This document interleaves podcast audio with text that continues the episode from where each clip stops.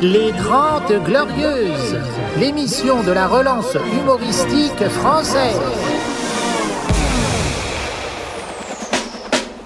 Les 30 Glorieuses, avec Yacine Delata et Thomas Barbazan. Carte d'identité, carte de séjour Bonjour C'est impressionnant cette énergie, la putain de vorace. Ça fait plaisir, franchement, je suis, je suis très heureux d'être l'un des animateurs phares de ce podcast aujourd'hui qui va quasiment atteindre les 2 millions d'écoutes. Sachez qu'on a 2 millions d'écoutes avec 2000 personnes. C'est vraiment des fans. Euh, merci en tout cas. Euh, Thomas n'est toujours pas là, mesdames et messieurs. Ça va toujours pas fort. Je vais refiler mon mal de gorge. Et il sera de retour, je l'espère, à partir de demain, sinon à partir de lundi, pour euh, m'accompagner. Jamel Oudni Salut Yacine. Travaille auprès de la jeunesse en journée Oh, pas que, mais. et ouais, fait du stand-up avec des golemons le soir. Et de l'hypnose. L'hypnose, Ah c'est ouais. vrai que c'était ça ton délire au début. Pour m'accompagner, il est non identifié sexuellement, mais Ouais, quel non, talent non, non, non, non. Euh, Mesdames et messieurs, Rémi Ouais Rémi? Oui Hétéro Homo? Hétéro. Non, c'est pas une question. Euh, Rémi, tu as fait un gros comeback dans ce podcast. Ouais, apparemment. Euh, le- pour le plus grand plaisir des auditeurs, c'est vrai que beaucoup de gens essayent d'identifier ce que tu es. C'est vrai qu'on est plus proche du flamant rose que de l'humoriste. Je suis pas d'accord. Et Rémi, euh, c'est pas une blague. On a fait un podcast pour savoir où est-ce que tu habitais. On a vu que c'était précaire, car je le rappelle, tu habites, euh, enfin visiblement dans un local incendie. Et donc, euh, Ah non. je, l'ai- je- je vais remercier la communauté des 30 Glorieuses. L'un des Glorieux a proposé un appartement Oui, à Sochaux. à Sochaux de 100 mètres carrés pour 200 euros. Je le prendrai pas, c'est trop grand. Bah, franchement, euh, dans notre groupe Les 30 Glorieuses, il y a eu des très bonnes vannes, notamment. Tu peux lancer une scène stand-up à Sochaux. Mais il doit y en avoir une. Je pense que t'es le meilleur. Là, actuellement. À Sochaux Ouais, toi Mais et c'est pas numéro dur, y a 4, personne. leur défenseur central. Rémi, je te jure, C'est terrible. c'est terrible. Euh, Rémi, je vais pas te mentir, ça va être euh, de plus en plus chaud pour toi en France. Car euh, je rappelle que tu seras l'une des premières cibles d'Éric Zemmour s'il est élu. Non, ça va. Si. Il y a les Arabes d'abord. Bien joué, Rémi C'est important de commencer sur cette phrase. Il y aura les Arabes d'abord.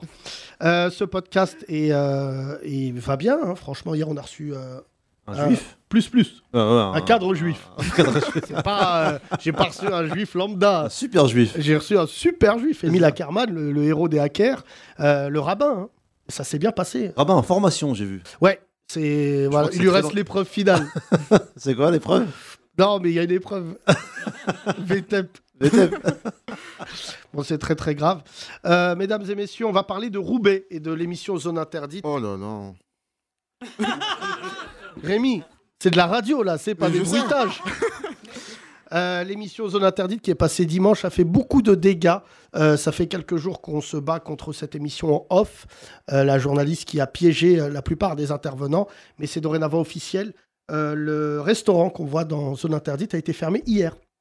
Euh, suite au Rideau, À cause du comme à l'intérieur en fait. comme à l'intérieur, il a été fermé pour hygiène. Donc euh, je dirais Ah dire, ouais Darmanin souvent il veut fermer les lieux pour euh, Daesh. Ouais. Mais il finit par les fermer parce qu'il manque un extincteur. C'est pas le même. euh, voilà. Et donc, euh, vraiment, les 30 Glorieuses s'engagent contre euh, cette émission de merde qui s'appelle Zone Interdite et Enquête Exclusive. euh, parce que, pour moi, ils sont responsables après du fait que les journalistes ne puissent plus aller travailler euh, dans ces endroits-là. Parce que là, vraiment, je te dis, j'ai eu beaucoup, beaucoup de gens à Roubaix, notamment un ami à moi qui s'appelle euh, Ali. Euh, Ali, voilà, et il m'a dit. Il y a Rabat de Roubaix aussi. Il y a Rabat, absolument, bah, c'est toute cette clique. Ouais. Ce sont des anciens de, de Roubaix qui maintiennent vraiment tout l'aspect social de Roubaix. Imagine déjà Roubaix, la précarité de la ville. Imagine quand tu fais du social, dans quel état ils sont les gens. Et notamment, ils s'occupent des, des petits vieux en pleine journée. C'est eux qui ont lancé ça, ça avait fait le tour de France. Il y a beaucoup de gens qui sont des, des- des- j'allais dire, des personnes âgées isolées. Et en fait, eux, ils s'occupent d'eux toute la journée. Passons. Euh, j'ai eu Ali, que j'aime beaucoup, parce que j'ai joué beaucoup de fois à Roubaix pour eux, et qui hier euh, m'a dit euh, Je suis je suis par terre. Il m'a dit Ne viens pas jouer ton spectacle. Il m'a dit La ville, elle est sans dessus-dessous. J'avais pas vu le rebeu. T'as vu ce rebeu là qui se balade en voiture, Oui, qui a fait la tournée des médias Ouais. Eh ben, figure-toi, tu vois. Judas. Euh, non, parce que figure-toi, bah tu vois, comme quoi, tu as tout à fait raison de dire ça. Pour moi, euh, au, vu de, au vu de ce que j'ai vu, euh, je me suis dit, ah, il a trahi, c'est pas bien ce qu'il a fait. Mais en fait, son histoire n'est pas bien racontée. Sa sœur est euh, en Syrie avec sa nièce. Ça fait partie des gens qu'on essaye de rapatrier en France. Et en fait, c'est pour ça, souvent quand vous voyez un musulman dire de la merde des autres, derrière, il y a un traumatisme. Soit familial, soit, soit professionnel, mais il y a quelque chose qui a provoqué. Euh, et lui, en fait, à Roubaix, euh, il était plutôt estimé parce qu'il a une association. C'est un très bon juriste, on m'a dit, il prépare le concours de l'ENA. Tu vois, moi, j'ai plus travaillé que la journaliste d'M6. En même Et temps, on m'a dit, dur. on m'a dit qu'en fait, il était hyper apprécié. Il était vraiment estimé parce qu'il aide vraiment des gens. J'ai écouté un vocal qu'il a mis, il est plus, il est plus trop apprécié. Bah non. Quand le mec a dit je vais t'égorger. Non, mais non, euh, alors je tiens à dire, puisqu'il faut dire les choses dans ce podcast, euh, ceux qui envoient des messages, je vais t'égorger, euh, si je te vois rouber, je t'encule ta race, euh, que euh, tout ça est enregistré et qu'en fait ça permet aux fachos de remettre une pièce dans la machine. Qui a vu le documentaire déjà? Levez la main. Ah oui, il y a assez peu de gens. Rémi, tu l'as vu toi? Je l'ai vu. D'accord. Je vu, te Mais t'étais dedans, toi, non? Euh, non, non. Non, non, Oui, alors là, on a un auditeur, je pense, qu'on l'a déjà vu sur BFM. Je t'annonce. Euh, barbe, vrai, il a tête. une barbe. Oh Ouais, il a une tête de, de portrait robot. Ah, euh, lui, quand il y a un attentat, il vrai. reste chez lui deux jours. Il se dit, je- mais on va. Rémi, tu as vu le documentaire J'ai vu le te documentaire. connais, Renoir. Toi, tu regardes les, re- les documentaires contre les rebeux et ça, tu dois dire Ah, bien fait pour vous Non, ça m'a fait chier parce qu'à un moment, ils ont montré Garge Légonesse en mode on est des islamistes aussi. Et alors? Alors, reste, tu t'en Bah, ouais, tu t'en bats Ouais. Non. On n'est pas des islamistes. C'est vrai que si M6 était arrivé à Garges les Gonaises et le premier mec qui croise c'est toi, ça aurait pas été le documentaire. Garges les Gonaises, fief des homosexuels de banlieue. non, euh, qu'est-ce que t'as pensé du docu? Euh, franchement, je l'ai, je l'ai pas apprécié. J'ai l'impression que c'était super biaisé. Ils ont piégé plein de gens. Et euh, moi, déjà, quand j'ai vu le documentaire et que j'ai vu qu'à la première minute, il y avait Chalgoumi, je me suis dit, ça va être un mauvais documentaire. Moi, j'aime bien. Ça, quand c'est sur Star Wars, je trouve important que Chalgoubi, il ait la parole. Super barbu, prends le micro.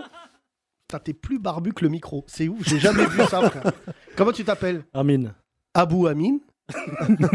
Euh, T'es musulman Oui. Oui, oui. Non, non, c'est pas une question, frère. Ou sinon, tu t'es- tu t'occupes d'un stand de miel.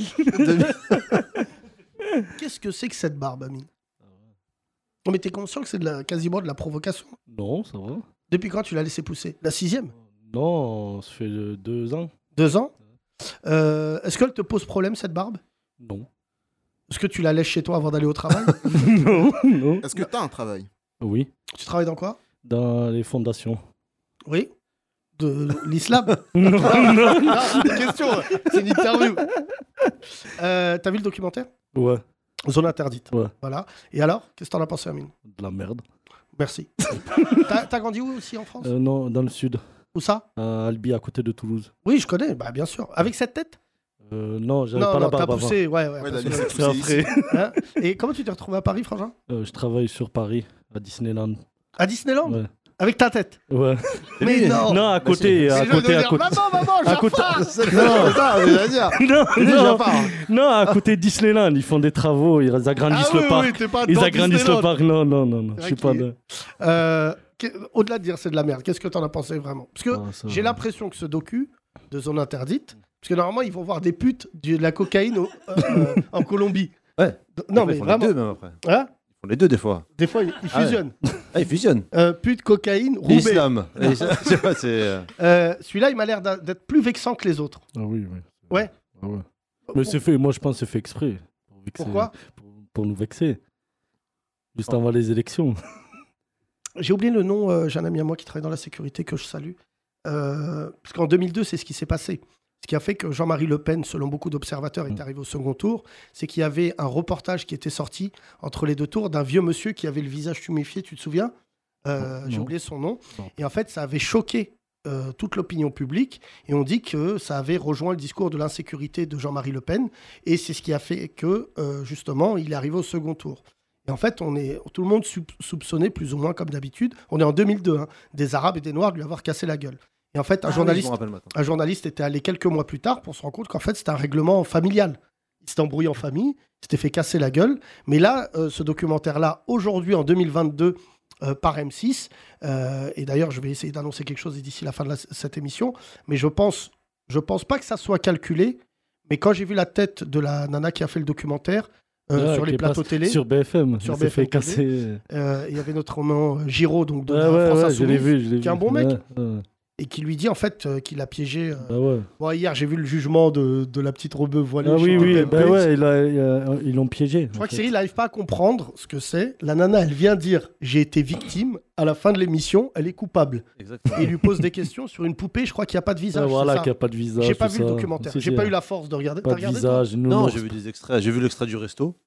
J'ai Ouais. vu l'extrait des poupées. Et euh, un cours La- arabe assez agressif. la classe, tout ça. la classe euh, séparée. Ouais, la classe séparée. euh, Mais Film. franchement, moi, je. Euh, j'ai pas de jugement sur tout ça. Franchement, je savais pas qu'une poupée sans visage allait faire trembler la République. ouais, ça. Ma PlayStation, elle a pas de visage. On en fait pas un drame. Parce qu'on s'en bat les couilles, mon frère. Euh, T'as des- une femme, des enfants? Euh, séparé, divorcé. Un Divorcé. enfant, un enfant. D'accord. Euh, tes enfants, ils ont quel âge? 3 ans. Euh, 4 ans. Il vient d'avoir 4 ans. Il vient d'avoir 4 ans. Euh, comment ça se passe pour toi qui es papa?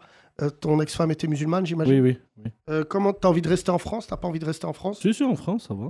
Oui? Ouais, ça va. Toi, ça te. Bon, ça va, j'ai pas de problème. Non, parce qu'en fait, je te le dis, tu fais peur à tout le monde dans la salle. Je te le dis. euh, on se dit soit il a pris du poids, soit il a une ceinture de.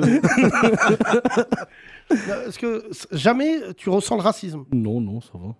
Bah franchement, là, il a totalement cassé nos pronostics. Grave. C'est normalement tout le monde dit oui, euh, on me dévisage, lui. Non, non. Non, euh, ça va. c'est vrai. Non, ça va. De toute ta vie, t'as jamais vécu le racisme? Si, si, des petites réflexions, mais après, Genre quoi? bah, Par rapport au boulot, quand tu cherches un emploi, tout ça, euh, Ouais, la base. on vous quoi. rappellera. euh, Ouais, la base. voilà. Mais Oui, oui, mais c'est vrai que quand on te voit, on te rappellera pas. merci en tout cas, merci Amine, on Merci. t'applaudit. Merci beaucoup. On va faire euh, tourner le, le micro. Qui a vu d'autres le Tu documentaire? Le... Oui, au fond. Rappelle-nous ton prénom, Charmy. Soufiane, Sofiane. Euh, tu as vu le docu? Ouais. Qu'est-ce que t'en as pensé? Euh, une provocation encore une fois. Une provoque? Ouais, une provoque, ouais. Euh, Plus forte que les autres ou pas? T'es d'accord? Bah, pff, ouais, ça commence à monter crescendo, mais c'est euh, c'est stratégique tout ça, parce que là, les élections approchent. Et euh, voilà, quoi, ils mettent un peu d'huile sur le feu. Ah, mais quel, quel est l'intérêt d'M6 au final? De, Tu vois, au niveau des élections, ok, mais quel est l'intérêt d'M6 Ou alors est-ce que c'est des, lo- enfin, pas des lobbies mais- Non, non, bah, Non, le, le mot, lo- du débat, le- mot lobby, il est galvaudé. Non, mais même pas générer du débat, parce qu'il n'y a pas de débat sur zone Non, interdite. ouais. Je pense qu'objectivement, Oui, voilà, il y a. Ouais, y un- c'est- il y a un Sud-Américain, il va débarquer devant M6, parce qu'ils en ont fait des sujets avec euh, l'autocar de, de la Villardière. Ouais. euh, sur l'Amérique du Sud, pour nous, c'est euh, vraiment, je redis, c'est les putes, euh, les trafics d'organes. Moi, je connais pas l'Amérique du Sud. Mais Bernard de la Villardière, à chaque fois qu'il en parle, je dis, ah ouais, c'est chaud de ouf. Mais je pense que s'il y a un, mec d'Amérique du Sud, il regarde, il dit, mais pas du tout. Enfin, tu vois, genre, euh, pas plus qu'ailleurs. Ouais. Mais euh, ce que je trouve assez impressionnant, je je suis pas sûr, moi, que. Enfin, déjà, M6, pour moi, est une chaîne euh, monocolore. C'est pour ça que les nègres et les bougnoules de service qui vont sur cette chaîne, tu vois, ça pose l'interrogation aujourd'hui. Moi, si j'étais Jamel Debbouze, je refuserais de faire le Marrakech du Rire sur M6. Fr- Franchement, quitte à aller dans l'engagement, comment une chaîne qui passe un documentaire aussi dégueulasse peut aujourd'hui dire on aime le Marrakech du Rire C'est ça le problème. Parce que s'il filmait les coulisses du Marrakech du Rire, il serait capable de dire que euh, il y a aussi des islamistes là-bas. Mais sincèrement, moi, je suis content de voir à quel point personne ne s'engage. J'en suis revenu, c'est-à-dire je me dis, c'est tellement grave que en fait, le fait que les Arabes et les Noirs de ce métier, je parle du show business, tout ça, n'en parlent pas, les mecs, ils se disent, viens, on va encore plus loin. Et Roubaix, franchement, moi je vois, je- j'ai essayé d'avoir plusieurs fois cette semaine des gens de Roubaix pour venir dans l'émission, ils m'ont dit, on est traumatisé. Mais quand ce matin je me suis réveillé, ils m'ont envoyé un texto en me disant, le restaurant il a fermé, ça c'est ce qu'on appelle, il n'y a pas d'autre mot, la vraie hagara. C'est genre, tu passes dimanche soir, lundi matin il débarque chez toi, il ferme. Mais euh, c'est pour ça que votre avis, ceux qui l'ont vu dans l'intégralité, surtout j'ai revu des passages, ce qui est important c'est le piano. Dès Oui, qu'il parle de quelque chose, il y a un bout de piano et tu peux dire n'importe quoi sur le piano. T'as peur. C'est voilà, trouve-moi un truc de piano qui, qui, que vous allez voir d'ici la fin de l'émission, je vais vous donner une leçon de com. Est-ce que ça euh, Rémi a le sida. Il essaye de s'en sortir. Aujourd'hui, dans Zone Interdite, est-ce que les Noirs diffusent plus vite le sida? Réponse à 20h50. T'as vu? Ouais, mais c'est vrai que le montage, c'est super puissant. Et j'ai remarqué, euh, c'était pas à tout le moment de l'émission, mais dès qu'il montrait un truc chaud, il mettait une instru un peu rap et tout. Ah ouais? Ouais. Souvent le rap, c'est. Moi, j'ai franchement, je sais pas. Je suis en train de réfléchir. euh, je- Déjà, première annonce, je vous le dis. On va aller à Roubaix dans les semaines qui viennent. Je suis en train d'organiser euh, là-bas. Je vais aller dans cette rue-là. Je vais aller filmer les visages. Je vais flouter personne, qui est quand même le truc des fils de pute, c'est de flouter des visages. C'est bien la preuve que tu veux les piéger. Si tu floutes quelqu'un, c'est bien qu'à la base, tu veux lui faire qu'il n'a dire pas son accord. Enfin, c'est Bah pas oui. de- de et l'autre, euh, si l'autre, il voyait M6 arriver et de se dire que dans deux mois, il allait fermer pour hygiène, je sais pas s'il y avait des cheveux dans son escalope normande, Ah. l'autre, quand même, il, il est reçu au commissariat, il se dit, je suis Daesh, et lui disent hygiène. C'est vrai que l'hygiène et l'islam, c'est mauvais mélange. Va C'est falloir- incroyable. Après, j'ai pas compris le concept du rideau en fait. Parce que, dit, ouais, ça Mais moi, je- d'enlever le de ce que j'ai vu, Mais tout le monde mange moi- là-bas. Mais après, les, les gens ont dit, mais tout le monde mange là-bas en fait. Il n'y a pas que des, euh, des musulmans. Non, mais après, sincèrement, je dis pas ça pour le mec, je vais pas juger son restaurant, pas plus que je vais juger la poupée. Si- les- Ici, dans ce pays, normalement, tu as le droit de tout faire. Même si tu veux mettre une poupée qui a une tête de huc, normalement, tu as le droit. Non, mais ce que je veux dire, là, on est Pigalle. Il y a plein de poupées. Et elles ont des visages. Et elles ont des bouches hyper, euh, hyper, hyper intéressantes. Pourquoi on les ferme Je vais crever, frère. J'ai 40 ans, l'année de mes 40 ans, ils disent poupée sans visage, Daesh. Je crois que même Daesh, il regarde en disant Bah, franchement, ça fait tiep. Ils ont peur de venir en France. Ça sert à rien de tuer des gens. On leur jette des containers de poupées sans visage. non, mais frère, moi, franchement, en plus, maintenant que je l'ai vu, j'aimerais bien commander une poupée sans visage. non, mais toi, ça t'a marqué ou pas, Sofiane? Bah ouais, mais pff, personne n'a jamais eu ça. Poupée son visage, ça, voilà, ça. Je dis pas. ça à tous les gens qui écoutent ce podcast. Je- Parole de musulman. C'est assez rare, mais je vous le dis. Le plus dur, c'est pas le documentaire. C'est le lendemain au travail. Ah oui, c'est Quand tes collègues, ils en parlent. Ta fille, elle a une poupée sans visage C'est des questions Non, mais comme ça. frère, là, là, bah, hier, quand j'ai vu sur TPMP la petite Lila avec la petite facho féministe là, qui pue, là, Euh, que j'ai déjà eu, ouais, que j'ai eu Oh, en face de moi. Moi, j'ai déjà eu, mais je l'ai piétiné. Je disais, allez, dégage. Et elle, l'autre, elle était là, elle disait, mais parlez de la poupée. Vous aimez ou vous aimez pas les poupées? À un moment, c'était ça, frère, le débat. Je sais pas si t'as vu en France, il y a une phrase poupée, pas poupée. Poupée. L'autre, elle dit, mais frère, j'étais devant ma télé, je dis, mais qu'est-ce qui se passe? Non, mais franchement, euh, ça nous fait rire. Ce podcast essaye d'en rire. Mais là, je suis très, très énervé, vous le voyez pas. Parce que vraiment, les champs de Roubaix, déjà, ils ont rien. Euh, faut pas oublier que l'une des plus grosses fortunes de France est originaire de Roubaix. Bernard Arnault vient de Roubaix. Il pourrait racheter Roubaix et en faire, euh, frère, un podium pour Louis Vuitton. Euh, Sofiane, t'en as parlé avec des proches ou pas du tout? Euh, ouais, avec des amis. Des amis blancs. Bah, pff, ils sont, sont surtout choqués parce que euh, ça affecte aussi les, les, les musulmans euh, voilà, de la vie courante, qui sont pas vraiment dans la religion, qui travaillent, qui, voilà, qui ont une vie tout à fait normale comme n'importe qui. Et, euh, et au boulot, voilà, on, est, on nous pose des questions, on nous regarde comme si euh, on était coupable de quelque chose, alors que pas du tout. On s'en fout, nous. Mais non, mais euh, pas, on s'en fout. Mais moi, je, je dois le reconnaître qu'ils ont le talent, euh, ces chaînes de télé, pour trouver des musulmans. Même nous, entre musulmans, les... moi, je savais On pas. les la- connaît pas, ces jeux-là. Moi, je ne connais connaissais pas la poupée. Pardon de revenir, je connaissais pas la. Bah, poupée ni sans la visage. poupée, ni euh, le truc avec Et le rideau, là. Euh, le En plus, vestiaire dans le Le restaurant. proprio, il dit ouais, parce qu'en fait, maintenant, elles sont toutes volées. C'est même plus, tu vois, il dit que direct, on fait ça parce qu'elles sont toutes volées, les femmes, les filles, maintenant, des gamines et tout. Et en fait, euh, enfin, je- elles mangent volées. Les, enfin, les femmes volées mangent avec le voile. Enfin, c'est pas un problème aussi, tu vois. Donc, euh, tu Bah, vois, c'est que des tu trouves un restaurant où t'enlèves ton voile pour manger, c'est vraiment chez Starful là. très bon, très bon resto.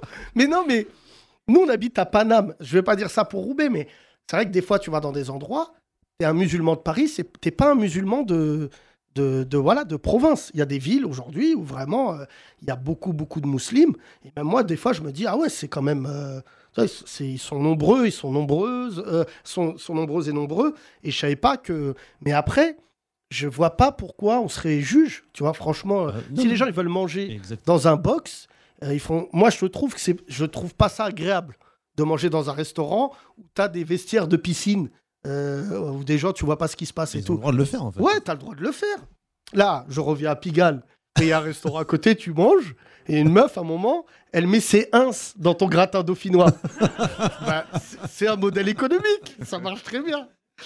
Non, hier, pardon, il m'est arrivé un truc assez incroyable. J'étais en rendez-vous à Pigalle à 2h du matin. Donc, euh, avec des cabines. Un horaire un peu particulier. euh, C'est un rendez-vous bizarre, ça. C'est à 2 heures. Rendez-vous à Je Pigalle. sais qu'il n'écoute pas le podcast, je vais te le dire.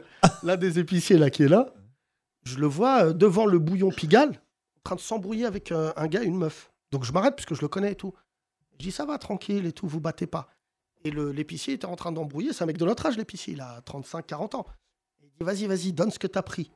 L'autre, là, le voleur, c'était un rebeu. Il dit, j'ai rien, pris, frère, t'es chargé.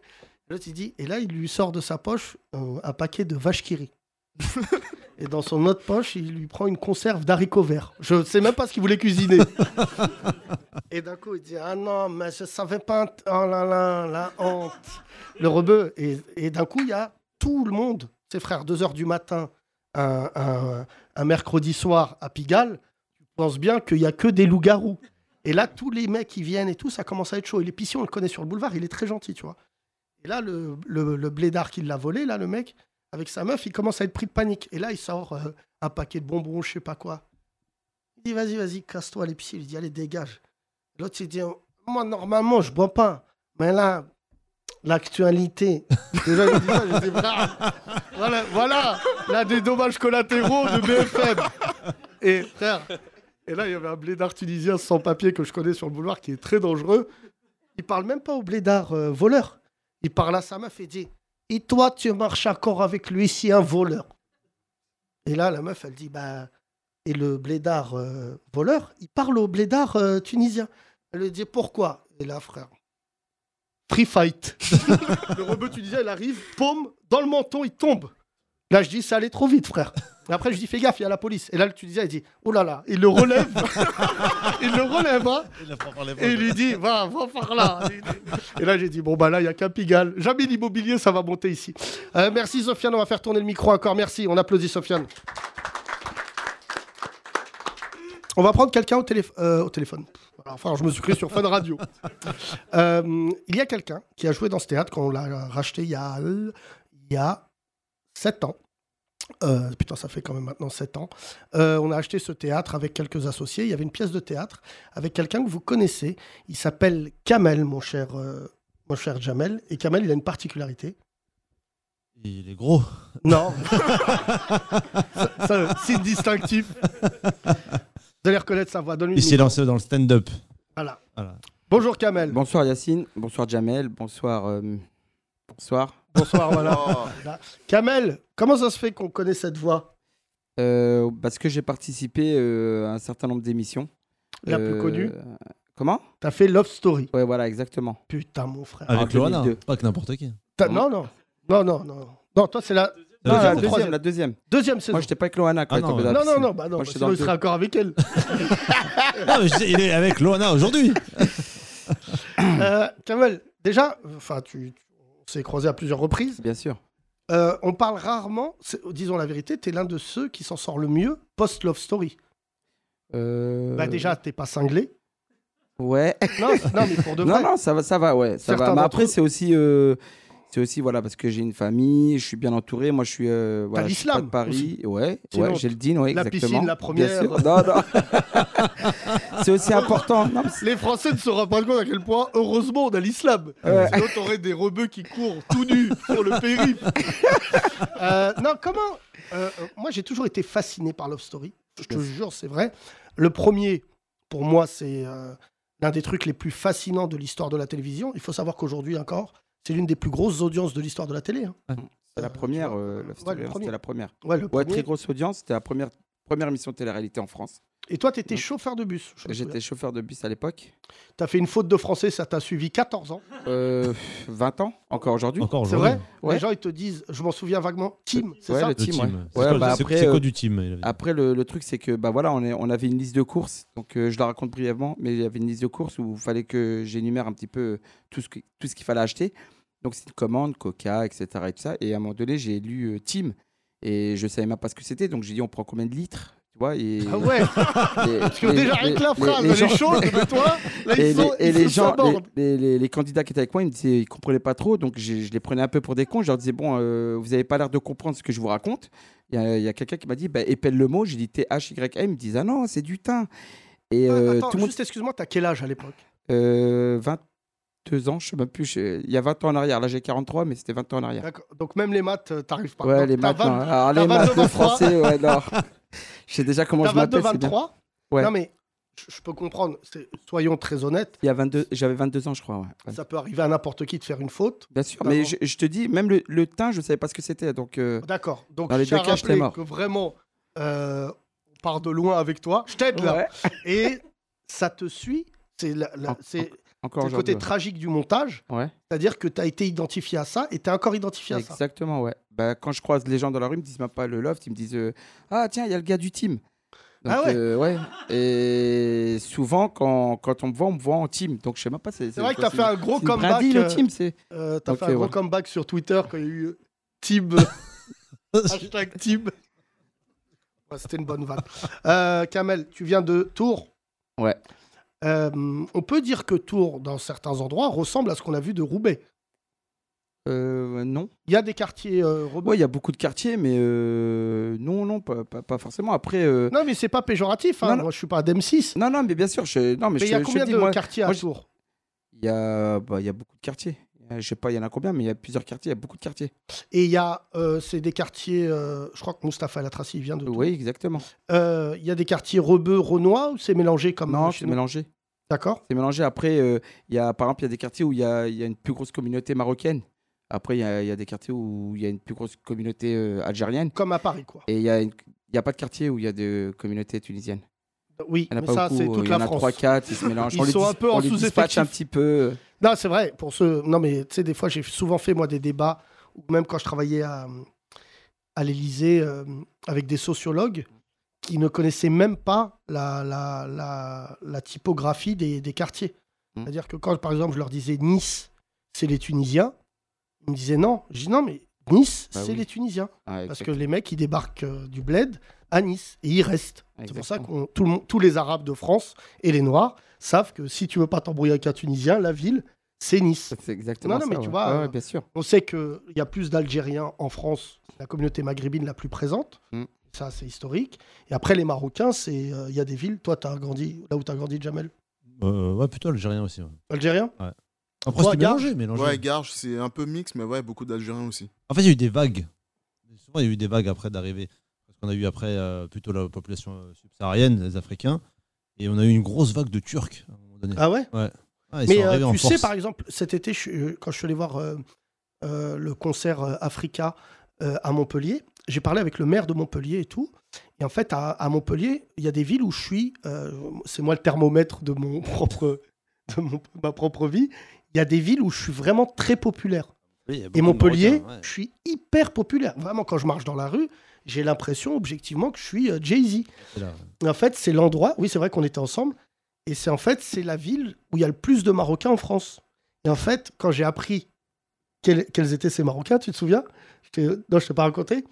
Je dis, ouais, il y a beaucoup de Marocains et tout, un mec. Il me dit, ouais, ouais, mais t- il me dit, c'est quand? Je lui dis, non.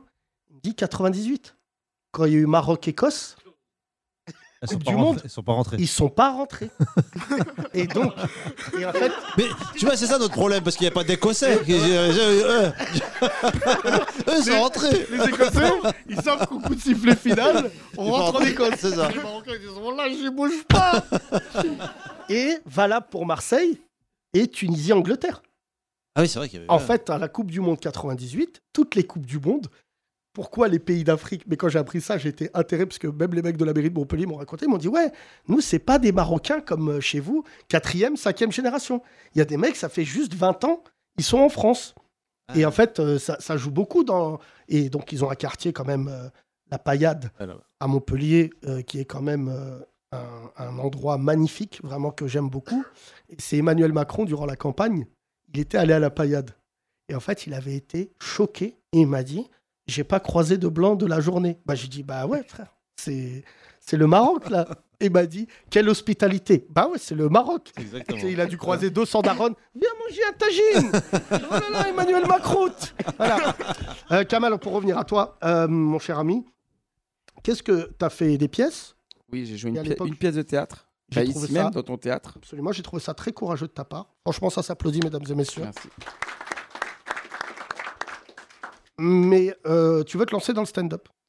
Euh, oui, j'ai envie de me lancer dans le stand-up. Après, euh, voilà, parce que j'ai souvent dans la rue, quand on, justement, quand on croise et qu'on me dit le team, parce que j'ai fait d'autres émissions de télé-réalité, J'en ai fait plusieurs d'ailleurs. J'en ai fait, bah, j'en ai fait deux, mais j'ai fait aussi une série Hollywood Girl. Donc euh, Ça, le dis pas, le dis pas. le reste au-dessus, voilà, ouais, mais bon voilà. Les anges, t'as fait les anges aussi, non J'ai fait les anges, ouais, j'ai fait Loft, les anges, et puis j'ai fait Hollywood Girl. Et euh, Mais les gens t'es cobaye, toi, en fait. C'est ça ton métier. Ah, moi je suis un vrai cobaye. C'était quoi, ton- euh, quoi ton projet dans les anges? C'est marrant ça. bah, Devenir comédien aux États-Unis, je parle pas anglais en plus. c'est Ça, compliqué. c'est marrant.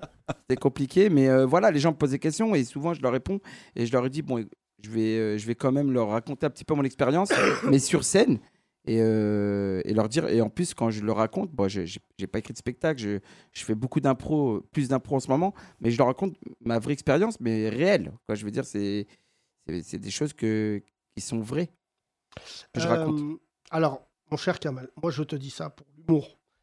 Tu sais, ça a l'air facile, Mm. mais la scène, c'est un truc très éprouvant. Franchement, si, tu devais, si je devais te donner une idée de spectacle en tant que producteur, euh, c'est ce que je fais avec les autres humoristes, mais ça peut pas. euh, quand les gens ils disent oui, j'écris pour lui, en fait, 90% ça vient de, de, de l'artiste. Je pense qu'il faut vraiment que tu écrives un spectacle sur les dommages collatéraux de la télé-réalité. Parce Oui. qu'en plus, vu que tu vas faire des blagues, on va être attendri, mais tu sais, moi, je regarde ce truc de la télé-réalité. J'en veux pas, moi, au premier loft. Même, j'irai jusqu'au deuxième, parce que je pense que vous n'étiez pas conscient de, de, de ce que ça allait créer. Mais tu vois, aujourd'hui, c'est sûr, en plus, maintenant, avec les réseaux sociaux, quand je vois, moi, des gamines de 15-16 ans qui déjà veulent faire de la télé-réalité euh, sans. Parce qu'en fait, le problème, c'est que, en plus, vous aurez jamais de taf. Je connais pas quelqu'un dans la télé-réalité qui a réussi. Je me trompe? Non, bah non, justement. En fait, euh, ce que tu dis, c'est super intéressant, Yacine, parce que en fait, Merci. j'ai j'ai euh, écrit, enfin, j'ai écrit un court métrage justement sur les, euh, les dérives de la télé-réalité. Euh, parce que souvent les gens quand ils voient euh, les influenceurs qui sortent d'une télé-réalité, ils les voient à Dubaï en train de snapper, rouler dans des grosses voitures, etc. Sauf que les gens, ils oublient que ça ça représente que une infime, euh, enfin, c'est très peu par rapport à toutes les personnes qui ont participé à- aux émissions de télé-réalité. Du coup, les gens, ils pensent que c'est vraiment la. C'est ça la vie, en fait. Je vais faire une émission de télé-réalité. Demain, je vais faire des placements de produits. Je vais être gavé, je vais être plein et tout ça. Je vais me plein les poches. Mais il y a beaucoup de dérives. Il y a beaucoup de gens qui tombent euh, dans la dépression. Il y a beaucoup de gens qui, qui, pètent, euh, qui pètent un plomb, etc. Ah. Et c'est, j'ai, fait, j'ai commencé à écrire un court-métrage pour, euh, pour euh, prévenir les gens. Euh, Mais pas Kamal, je te pose une question très sincèrement. Ouais, dis-moi. Tu m'as l'air d'être un, un mec, je me trompe peut-être, mais d'être- un mec bien élevé, franchement. Euh, non, mais c'est important cas, de c'est le le dire. cas, Oui. Non, non, mais tu sais, c'est important. Moi, nous, on connaît beaucoup de stand-uppers, ces fils de pute. mais Je veux un nom. je, je, le truc, je, je veux des noms. Des noms. Mais le truc c'est- qui me. euh, c'est qu'en fait, euh, euh, comment tu te retrouves là-dedans? Comment toi, tu te retrouves à 23 ans à rentrer là-dedans Euh, Et, et qu'est-ce que tu te dis à l'époque? Alors, à l'époque, alors déjà, on m'a inscrit au casting. C'est même pas moi qui me suis inscrit. Déjà, j'ai reçu un coup de fil pour me dire Bon, bah, vous avez un casting tel jour à Nantes. Je savais même pas c'était quoi. Et en fait, c'est mon frère qui m'avait inscrit à l'époque. Je crois qu'il a voulu m'envoyer au charbon. Et euh, donc, j'ai participé au casting et de fil en aiguille, bon, j'ai pris ça comme un jeu et j'ai fini dans le loft. Voilà, j'ai fini dans le loft. Après, je me suis dit, bon, je suis jeune. Il y a quand même Euh, plein d'étapes. Euh, J'ai fait un casting et là, je suis dans un loft. Ouais, Enfermé ouais. Deux mois. Non, mais c'est vrai parce que c'est passé trop vite. En fait, ça s'est passé trop vite. Et parce qu'à l'époque, je passais justement euh, une formation pour être chauffeur de bus. J'étais pas Ouais. chauffeur de bus, je passais une formation. Et le pire, c'est que quand j'ai été retenu pour faire euh, pour faire le loft, j'ai j'ai j'ai pas dit que j'arrêtais euh, ma formation. Du coup, j'ai fait un arrêt de travail. Et le lundi, Il te voit à la c'était un jeudi d'ailleurs. Le jeudi, quand je suis rentré, j'ai mon big boss, euh, de, c'est un peu la RATP, mais à Tours, qui me voit. euh, La RAPT. la RAPT, ouais. Qui me voit euh, à la télé, qui me dit, mais c'est une blague ou quoi? Et j'ai même ma formatrice qui m'a vu, qui me dit, non, mais c'est un truc de ouf, parce qu'ils sont venus, rep- ils sont venus tourner un reportage de, Oui, ça pendant une journée. Et ils m'ont dit, ouais, écoute, faut que personne ne le sache quand ils sont tournés dans mon quartier. Ils m'ont dit, écoute, on va te filmer dans la rue, mais si quelqu'un sait que c'est pour Love Story, euh, tu peux, tu peux plus rentrer dans l'émission. Donc moi, quand ils sont venus filmer, il y a tous les gars de ma cité qui sont venus. Ils m'ont dit, ouais, c'est pourquoi, c'est pourquoi? Je dis, ah, c'est pour une émission pour les gens qui s'en sortent dans les cités et tout ça. Donc ils sont tous venus, ils m'ont fait, ouais. interdite. voilà, exactement. C'était zone interdite de l'époque. Et, euh, et, euh, et après, c'est comme ça que j'ai laissé le doute s'installer. Puis après, j'ai j'ai fini dans le loft. Mais après, pour répondre à ta question, moi, après, j'ai fait les anges de la télé-réalité. Et je l'ai fait, j'ai fait qu'une saison et j'ai arrêté. On m'a, ah, on m'a proposé de faire d'autres émissions et j'ai pas accepté de le faire pour de l'argent, pour n'importe quoi. J'ai pas accepté parce que les codes ils ont changé. Comme tu disais tout à l'heure, Love Story 1 c'était bien parce que c'était, c'était frais, on rentrait, c'était. Non, mais c'était aujourd'hui. fou. Non mais c'est aujourd'hui. Non, mais Kamel, je te le dis. Ouais. Parlons sociologiquement. Bien sûr. Je sais pas si tu mesures. C'est l'un de mes plus grands fous rires. C'est horrible ce que je vais dire. Mais tu sais que psychologiquement, ils sont tous dérangés dans le loft 1. C'est-à-dire, ils sont dans une piscine. Il y a un moment, ils couchent ensemble. Non, mais pardon, mais c'est ultra gaulerie. C'est-à-dire qu'il y a des gens, ils sont filmés. Et c'est là que j'ai vu que les Français, ça va pas fort. C'est-à-dire, il n'y a aucun d'entre eux autour de la piscine qui dit Mais on est Il y a une caméra. Il y a des caméras. Non, mais Non mais, non, mais c'est vrai, c'est vrai ce que tu dis parce que je le disais à Jamel, plus souvent je racontais à Jamel, quand je suis arrivé, moi, donc euh, tout à l'heure tu, tu m'as fait un compliment et je te remercie, mais c'est vrai que moi depuis que je suis jeune, bon, bah, je mange halal, euh, j'ai mes parents, le, le respect, tout ça, donc quand je suis arrivé, j'ai vu ce qui se passait à l'intérieur, le professeur, ils ont fait la teuf. Et euh, bah, j'ai vu, ils dansaient sur la table en string et tout, au-dessus de mon assiette de pâtes et tout. Je dis, wow, et je vois les caméras bouger. Euh, j'ai- j'ai- j'ai- j'ai- moi, j'avais pas vu, moi, les portes qui, quand ils sont ouvertes, je me suis dit, waouh, c'est c'est la teuf comme c'est bien, c'est une colonie de vacances. l'enfer. Attends, Et... voilà. Donc, Kamel était un musulman pratiquant. Il rentre au loft et perd toutes ses hasanats en deux jours. Nous allons suivre Kamel, très recherché. à découvert de. Hassanet. Euh, Kamel, euh, c'est- t'as vu, ce piano, c'est incroyable. Tout faire. Trois- ah ouais, la tête d'homme, tu peux dire n'importe quoi.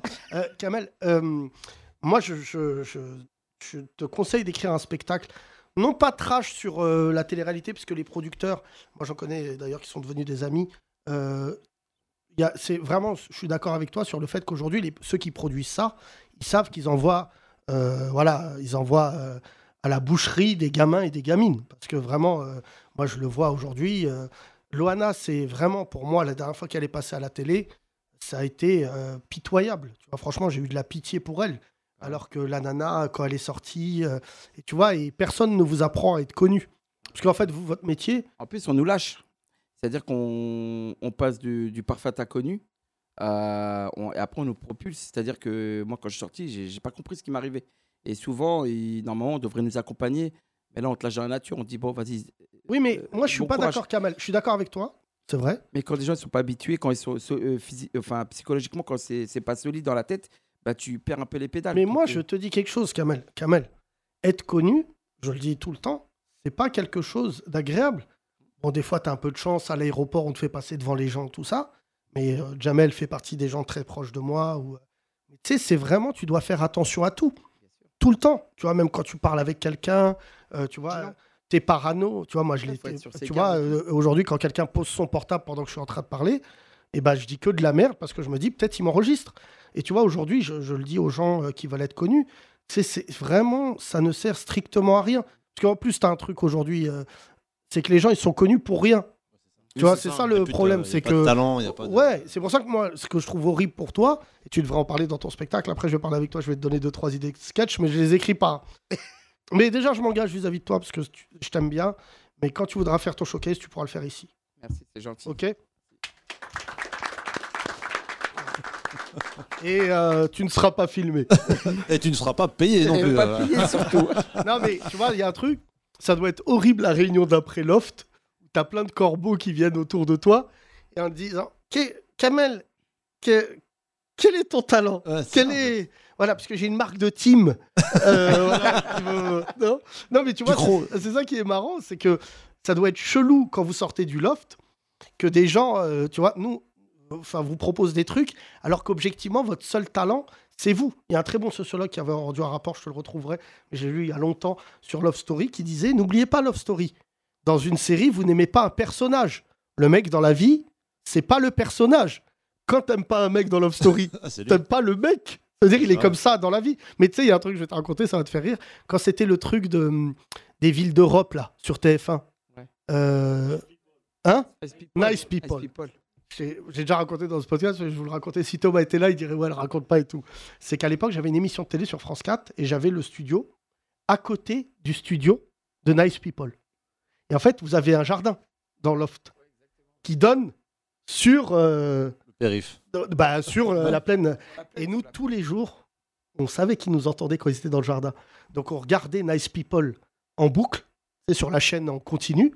On allait, on disait là, ils sont dans le jardin. Et donc je traversais la route. C'était mes voisins, c'était à, à 20 mètres. Et je criais On va vous enculer vos mères. Eh, mais, eh, Et mais- notre fou rire, c'était de revenir en courant, de revenir à la télé en disant T'as entendu? T'as pas entendu? Il y a des gars, et genre, on donnait leur nom, et on disait que des trucs de mythos. Steven, t'as baisé une meuf en boîte, on se souvient de toi, on est là Et le mec, et ça nous faisait chialer de rire tout le temps. Mais, mais tu sais, euh, je voulais. euh, déjà, dans, dans Love Story, ça nous est arrivé, ça. Euh, on- Il y avait une histoire de, de clan. Il y a ceux qui se couchaient tôt et ceux qui, ceux qui se couchaient tard. Moi, Ah, je bah faisais c'est dis partie donc, de ceux l'en- qui se couchaient engagement, tard. engagement Ouais, politique C'est quoi Donc- ton parti politique Ceux qui se couchent à 20h Mais vax, anti-vax. nous- nous- nous- moi, je faisais partie des gens qui. On mettait nos lits dehors. Et quand on était dehors, il y a des gens qui passaient à côté. On entendait Ouais, Carmel Ouais. Et puis, il y en a une qui s'est fait, qui s'est fait charcuter. C'est Angela à l'époque qui se faisait insulter. On sait toujours. euh, Qu'est-ce qu'elle est devenue, elle? Euh, je sais pas, j'ai des nouvelles de pas beaucoup de monde à part David. euh, avec David, c'est le beau ami. gosse Ouais, voilà. qui a eu un enfant Ah, seul. Sa euh, femme, elle lui a enlevé son enfant. Non, non, ça n'a rien à voir. Euh, non, David, c'est, il a pas, il a- C'était un beau gosse. Ouais, c'était un beau gosse. il y avait une nana qui avait la- chanté euh, Avoir un seul enfant de toi. Voilà, ça c'est Marlène. Ouais, et elle, elle fait quoi? Je sais pas, j'ai Bah, pas de. Non, mais j'ai regardé. de ouf. Mais pour- Non, mais Eh, tu connais tout le monde, c'est incroyable. les deux premiers lofts, Ouais. tu me poses n'importe quelle question. En plus, je, je le, je, je le dis, euh, finis ton anecdote, finis. En fait, en fait, juste pour revenir à, à ce que tu disais tout à l'heure, quand- en 2002, quand j'ai fait Love Story, c'était la, je sais pas si tu te souviens, pendant les élections présidentielles, c'est là où Le Pen il est passé au deuxième tour. Oui, oui, je m'en souviens. D'accord, ou Jospin. Je-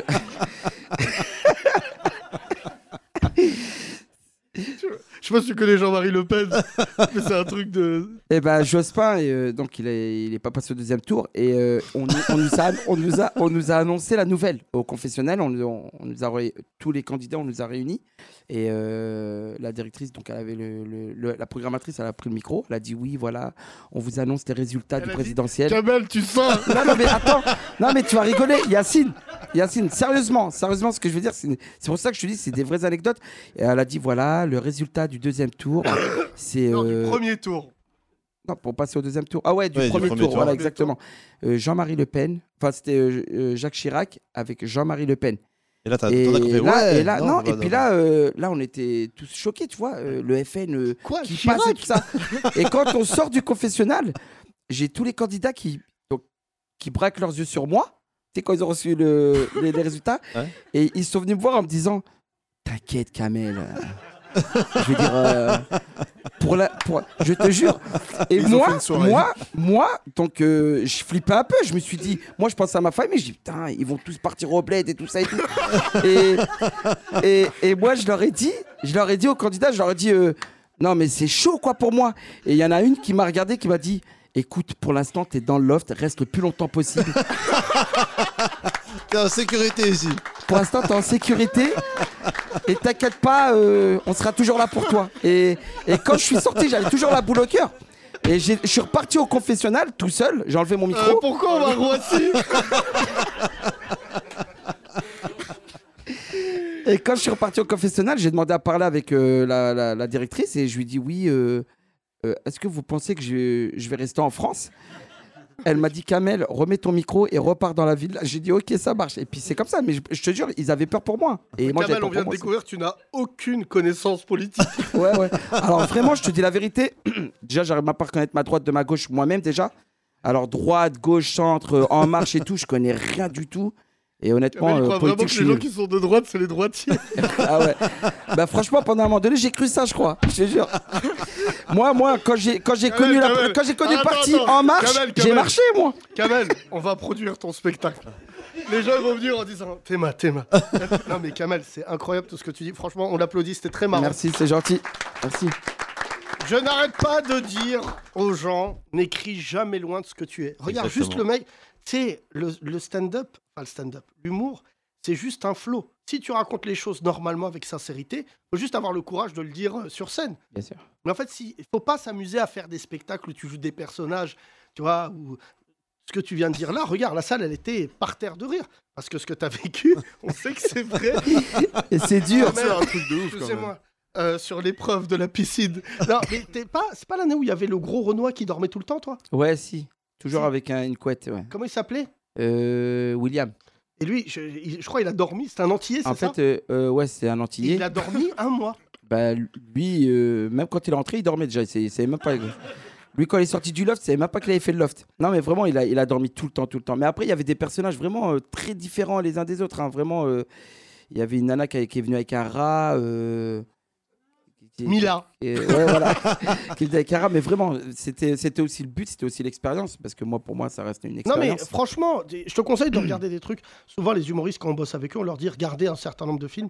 faut que tu regardes un film qui a été une bonne comédie et en plus assez engagé avec Matthew McConaughey qui s'appelle Ed TV. J'ai jamais vu Ed ce film. TV? Ed TV. ED TV. Ok. Euh, TV. ED TV.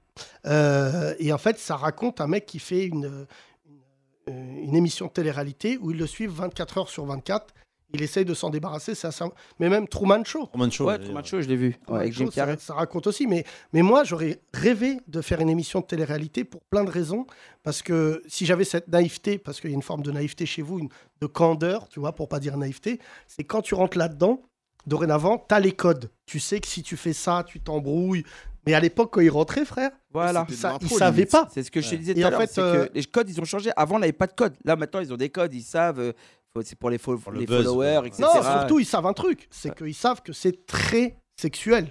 Dorénavant, moi, c'est ce qui fait que, Dieu merci, j'ai des enfants magnifiques qui détestent la télé-réalité. Mais en fait, le peu que je vois, c'est quand même beaucoup, beaucoup sur le cul. Sur le trash, sur le trash. Ouais. L'île de la tentation, juste, c'est moi, l'extrême du l'île de truc. la tentation, écoute-moi, la première, j'aurais rêvé, parce que moi, c'est pas que je suis jaloux, je serais déguisé en arbre. ah ouais, sale pute. non, la première île de la tentation, tu sais, on a écrit un sketch avec Thomas, bon, moi, qui m'avait fait chialer de rire, c'est qu'on était persuadé pour restriction budgétaire que Colanta et l'île de la tentation, c'est sur la même île. Sauf que les mecs, ils sont pas au courant. Et on imaginait avec de Colanta qui se perd et qui dit Eh les frères, de l'autre côté, il y a de la bouffe, des meufs de ouf. Sinon, on y va ce soir, scred. Mais en fait, ce qui me frappe, tu vois, même Colanta, je regarde pas. Il y a des gens qui sont fans de Colanta et tout. Colanta, pour moi, ça n'a plus de sens. Le premier, les premiers sous Moundir, qui est devenu un frère de cœur. Mm. Franchement, je vous dis, Moundir, c'est l'un des mecs les plus généreux que je connaisse. C'est, comme on dit chez nous, c'est un vrai, un vrai, c'est les hommes. Mais quand il faisait Colanta, je lui disais, mais t'avais pas de recul au moment où tu pétais les plombs. Il me dit, écoute, j'ai faim. Taux d'humidité 77%. Et là, t'as des discussions de stratégie. Et lui, le problème de tous les rebeux et renois de banlieue, ils comprennent le logiciel de Moundir. Quand il dit à la la- au mec, tiens ta femme. Ça, c'est une phrase de blédard. Ça veut dire toute la France a dit, mais euh, excuse-moi. Et elle, ce qui me fait gaulerie, c'est la meuf qui dit, Euh, non mon coco, c'est avec moi que t'es en embrouille. Et là, l'autre, ça devient un djihadiste. L'autre, il est prêt à savate. Mais surtout, ce qui m'a frappé, je te raconte un truc, c'est un mec que j'aime bien, Aziz. Ouais. Qui est pour moi le rebeu du loft. Il y a toi, mais vraiment, Aziz, c'est une place à part. Un jour, je vois Aziz et on discute. Et Aziz, il a pris 10 kilos de muscles. Il est devenu balèze, Ouais, vraiment de muscles. Et dorénavant, je ne sais pas si tu es au courant de ce qu'il fait, il, est- il fait des Ouais, ouais. cascades. Et en fait, euh, je travaille beaucoup avec Luc Besson. Et Aziz, quand il me voit, il me parle euh, brièvement, on se dit ça va, ça va, machin. Et il déteste, déteste que tu lui parles du loft. Il fait jamais. Ah Il n'est pas venu au 20, au 20 Au ans. 20 tout ça. ans, il vient jamais. Il a hein. vraiment Il vient- tourné, le... tourné la page. euh, Et Luc Besson m'a dit une phrase qui m'a vraiment traumatisé. C'est que Luc Besson lui a dit une phrase, lui a dit T'es très bon, mais c'est dommage, t'as fait le loft. Et ça l'a brisé. Étiqueté après. Bah ouais, et ce que je me dis bah, pour. c'est pour- vrai, c'est vrai, parce que moi, j'ai même fait des. J'ai fait quelques castings. D'ailleurs, le seul casting que j'ai réussi, c'est le loft.